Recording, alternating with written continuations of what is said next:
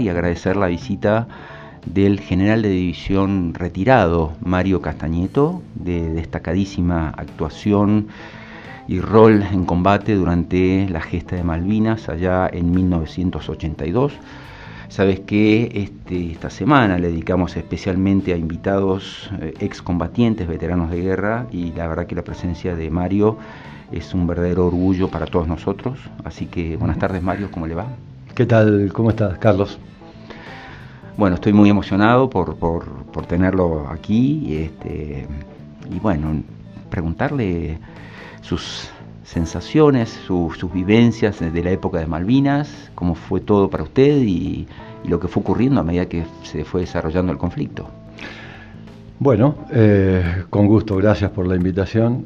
Eh, la sorpresa de la iniciación de la guerra, obviamente, valga la redundancia, nos sorprendió a todos, a mí en aquel momento que era soltero en Campo de Mayo.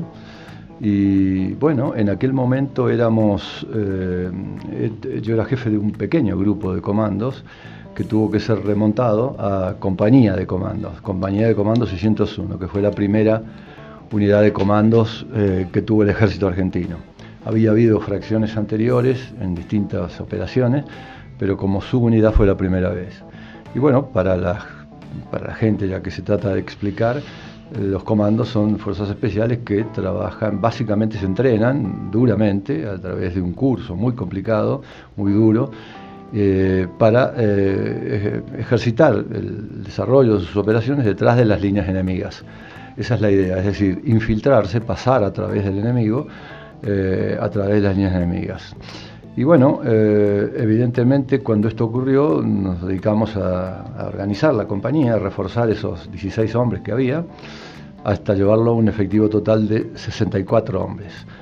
Eh, luego, el día, mm, eh, después de muchos trámites, logramos, y de muchas intervenciones de mi parte, eh, logramos que el, elemento como tal fuese, fuese entendido o reconocido como tal y que nos enviaran que nos enviaran realmente a las islas. Bueno, lo máximo que obtuve fue que nos mandaran a Río Gallegos en una pequeña comisión y bueno, finalmente no había cómo partir y, lo hicimos, este, aunque parezca mentira, en un avión de aerolíneas argentinas.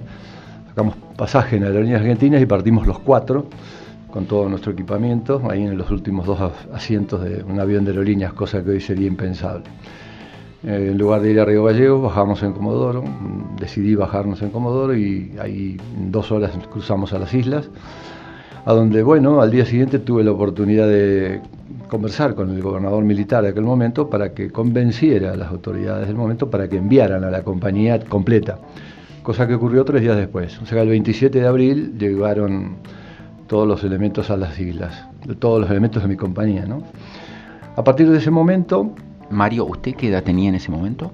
¿Cómo? ¿Qué edad tenía usted, Mario, en eh, ese mayor, momento? Mayor, mayor, Yo era mayor... Eh, ¿Qué edad? ¿Cuántos años tenía usted? 34. 34 años. 34 años, sí. Y, bueno, a partir de ese momento todavía faltaba para el inicio efectivo de operaciones, que fue el primero de mayo, así que nos dedicamos con la compañía, dado que no disponíamos de, cartografía ni de inteligencia adecuada, la cartografía era de una, era de una escala sumamente elevada como para poder guiarnos, así que nos dedicamos a recorrer el total de las islas para eh, conocer todo lo que tuviera que ver con el terreno, condiciones meteorológicas, los lugares, eventuales lugares de desembarco, etcétera. Y para suplir el tema ese de la falta de cartografía, teníamos un excelente dibujante que se instalaba en cada uno de los lugares donde íbamos, este, y un capitán, y, él hacía lo que llamamos los esquicios panorámicos, es decir, un esquicio que era como un dibujo que reemplazaba al sector específico que nos interesaba. De hecho, teníamos esquicios de San Carlos, ¿no? Eh, bueno, nos sorprende el primero de mayo con el bombardeo, el bombardeo inicial de los Vulcan, y tenía la compañía totalmente dispersa, una sección en cada uno de los lugares de las islas donde habían sido destinados. Desde los lugares más extraños, como la isla de los Remolinos, que es una pequeñísima isla que queda, eh, que es la más cercana al continente, pequeñísima, y en todos los puntos cardinales de, las dos islas mayores de, las Malvinas. Eh, procedimos a, reunirlos y a partir de ese momento comenzamos, comenzamos, continuamos con todas las operaciones que veníamos desarrollando. Básicamente podría citar de que una de las cosas que más me preocupaba era la, eh, el tratar de imaginar, de imaginar, es, tal vez sea la palabra, el lugar donde debían desembarcar, donde podían llegar a desembarcar los ingleses o el enemigo. Eh, bueno, luego de varios estudios obviamente quedaban dos lugares y uno de ellos era San Carlos. Así que se eh, hablaba antes de la infiltración, pero en un teatro de operaciones como el de Malvinas, la infiltración era sumamente complicada porque la concentración de tropas que existía en una superficie de terreno tan limitada hacía que el espacio entre fracciones y entre personas, entre hombres, fuese muy reducido, con lo cual la infiltración se hacía muy difícil. Entonces optamos por, eh, opté por ordenar la construcción de dos depósitos, uno en Montesimón y otro en Montaña Grande, Big Mountain, eh, que estaban eh, escalonados cada 20 kilómetros en dirección a San Carlos. En esos depósitos pusimos todos los elementos, racionamiento, baterías de radio, que era lo más importante, munición, en fin, todo aquello que pudiera servir. E inventamos a partir de ese momento lo que decidimos en llamar la infiltración por sobrepasaje es, decir, instalé las secciones en los lugares cercanos a los lugares donde estaban los depósitos y en lugar de pasar a través del enemigo dejamos que el enemigo pasara por sobre nosotros. Eh, también lo hicimos de, otra manera peculiar, cual fue trasladarnos por mar con eh, los barcos que tenía la prefectura, los guardacostas, que obviamente nos evitaban también la infiltración. Bueno, a partir de eso sucedieron una serie de operaciones, este, de las cuales, bueno, hay muchas. La compañía de Comando 601 tiene el honor de haber tomado, de que los únicos prisioneros ingleses tomados en la guerra fueron tomados por la compañía mía. Eh, también el honor de haber eh, logrado derribar eh, aviones enemigos, los Sea Harrier, en este caso Harrier, no Sea Harrier, con misiles Blowpie de hombro que en realidad eran misiles ingleses. en fin, eh, una serie de enfrentamientos en los cuales combatimos contra eh, enemigo convencional, llamémoslo de alguna manera, como fueron los, eran los regimientos de paracaidistas ingleses, pero también, y dada la dificultad que había, como decía recién, para eh, infiltrarse, terminaron muchas veces, terminamos muchas veces combatiendo contra las fuerzas especiales del enemigo. Es decir, en lugar de ambos, en lugar de infiltrarnos por detrás de las tropas, cuando no podíamos, terminábamos delante y se daba esa situación tan especial en la cual el combate se daba entre fuerzas especiales. En uno de esos combates, por ejemplo, en la otra isla, eh, se, da la, se da la situación que, bueno, tomamos otro prisionero allí, que era un sargento, se llama Fonseca, y, muere el enfrentamiento del capitán Hamilton, que era, una un, era un profesional sumamente distinguido de las Fuerzas Especiales este, del SAS, y que, bueno, luego de ese combate cae muerto, al cual obviamente se le entierra en Puerto Howard con todos los honores, y el, el prisionero es llevado a ese lugar. En Howard también tuvimos la oportunidad, como decía, de derribar aviones enemigos, lo cual no era nada sencillo porque por la, eh, el misil hilo guiado, el, low pipe, eh, lo teníamos que ubicar de una manera eh, muy específica, dado que la, velocidad del avión no era, no era comparable con la velocidad del misil en función de que si pasaba de costado o si pasaba por sobre uno y se alejaba, era imposible alcanzarlo. Entonces, mi tarea principal, la que yo me autoimpuse, fue la de elegir en cada lugar donde íbamos la eh, colocación de, los, de la posición, del, eh, lo llamamos, eh, decidí inventar también ese nombre, llamaba emboscada, antiaérea. ¿Por qué? Porque hasta ese momento los aviones enemigos hacían lo que querían, excepto en Puerto Argentino, donde teníamos buena defensa aérea, con los, con los misiles, los Roland y los Milan. Eh, pero luego, eh, en todos los otros lugares, los regimientos tenían que soportar la presión del enemigo, enemigo aéreo, que hacía lo que quería y a cualquier altura. Bueno, esa patrulla emboscada antiaérea persiguió ese objetivo y, funcionó efectivamente con el derribo de dos aviones, con uno de ellos el capitán Glover, eh, tomado prisionero.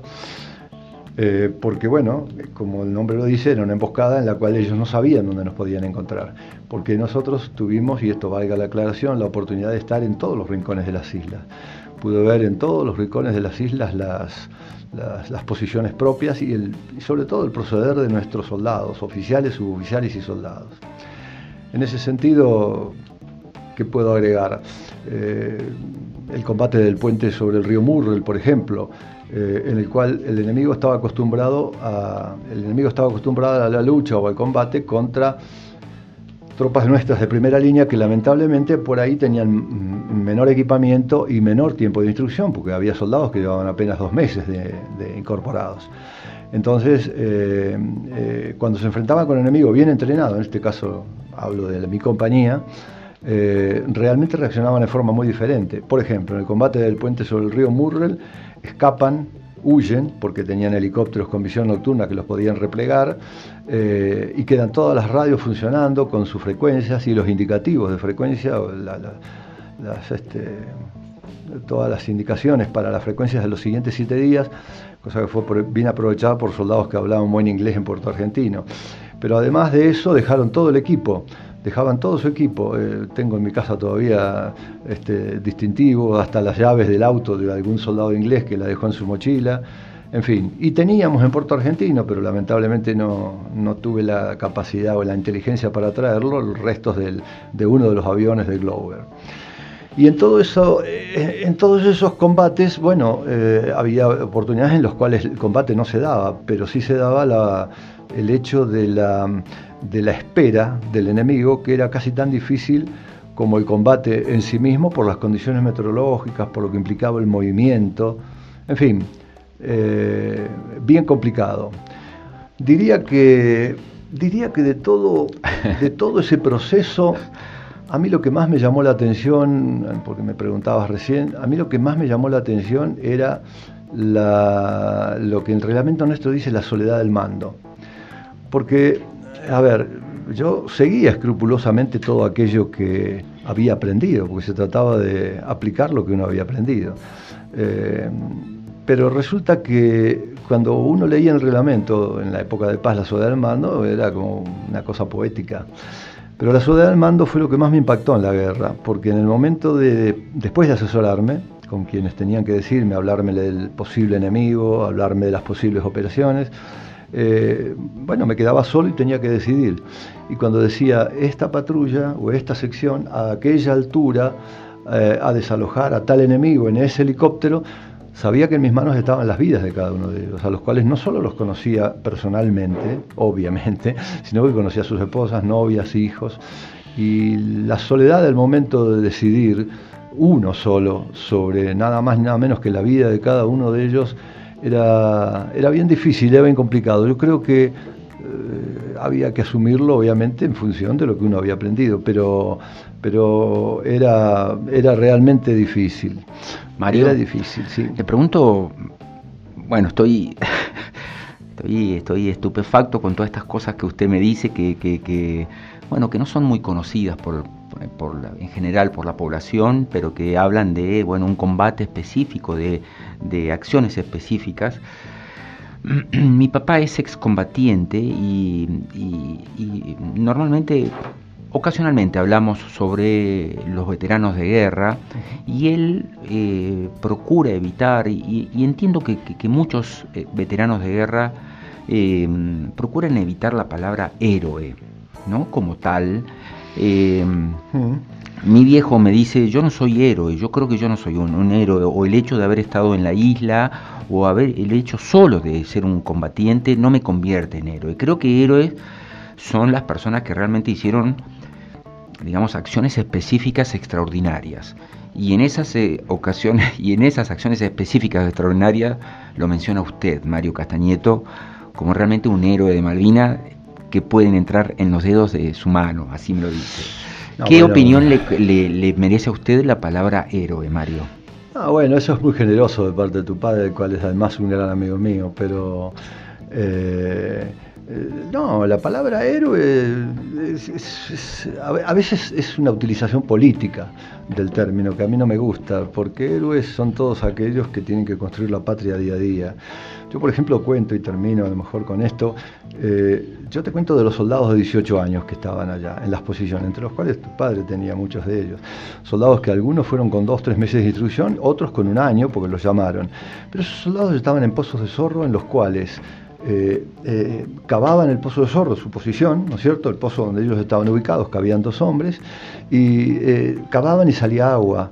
y, se mojaban y había pie de trinchera y miraban a la derecha y veían al suboficial jefe de grupo que seguía en el mismo pozo y entonces se quedaban y venían los aviones y lo bombardeaban todos los días. Y luego que se iban los aviones, él miraba para atrás, el soldado ese de 18 años, pero la comida no llegaba porque estaban bombardeando. Volvía a mirar para acá, se hacía de noche. A la noche se iban los aviones, pero venían los barcos. Desde la costa volvían a bombardear durante toda la noche. Estoy hablando de 11 horas, por lo menos, de noche en, Malvinas en esa época. Y él seguía mirando para atrás y no venía la comida, pero miraba a su izquierda y veía al, oficial jefe de sección que realmente eh, seguía en su puesto. Con lo cual, esos sí son verdaderos héroes, porque para mí el verdadero heroísmo no consiste en el acto del segundo extraordinario en el cual uno se lanza sobre una posición y la destruye, sino que consiste en el secreto de vencerse a uno mismo cada uno de los minutos de su, de su vida o en este caso de la guerra. Y eso es muy aplicable para los jóvenes que hoy en día tienen en nuestro país, que tienen que seguir creyendo y venciéndose a sí mismos cada minuto a pesar de todas las dificultades que enfrentamos para construir este país que se merece de nosotros todo lo que podamos darle. Muchísimas gracias, Mario. Nadie qué. Muy amable por estar con nosotros. Ah, gracias a vos. Señoras y señores, esto ha sido, eh, bueno, una nueva entrevista, un nuevo diálogo con un veterano de guerra.